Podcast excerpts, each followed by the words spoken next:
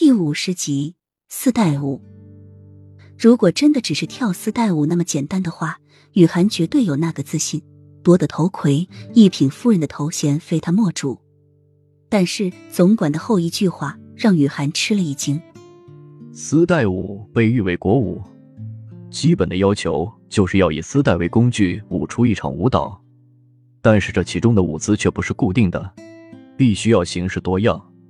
不仅这样，还要求在舞蹈中融入其他的才艺，比如唱歌、诵诗、弹琴等等，形式多样。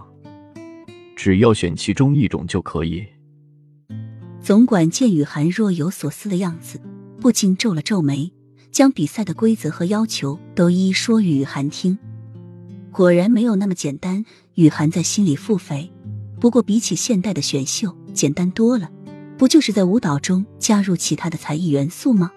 那唱歌好了，边跳边唱，现代人都很喜欢，以及到了疯狂的地步。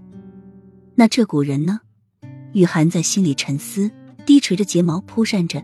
总管将雨涵领到舞台后面，刚刚表演结束的六王妃刚刚下台，正式的宫装早已变成了薄纱裙，舒适的贴在身上，衬托出她曼妙的身姿。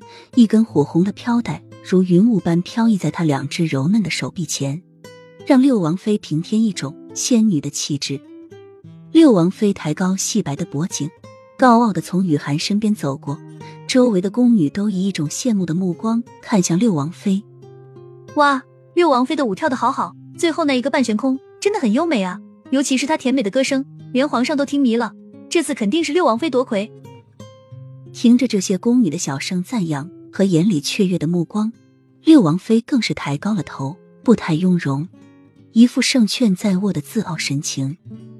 雨涵轻轻撇撇嘴角，把六王妃投射过来的挑衅目光当成浮云，看着六王妃的轻薄贴身打扮，雨涵这次确信，这些王妃们都是外面穿着正式的宫装，里面却穿着上场表演的衣服。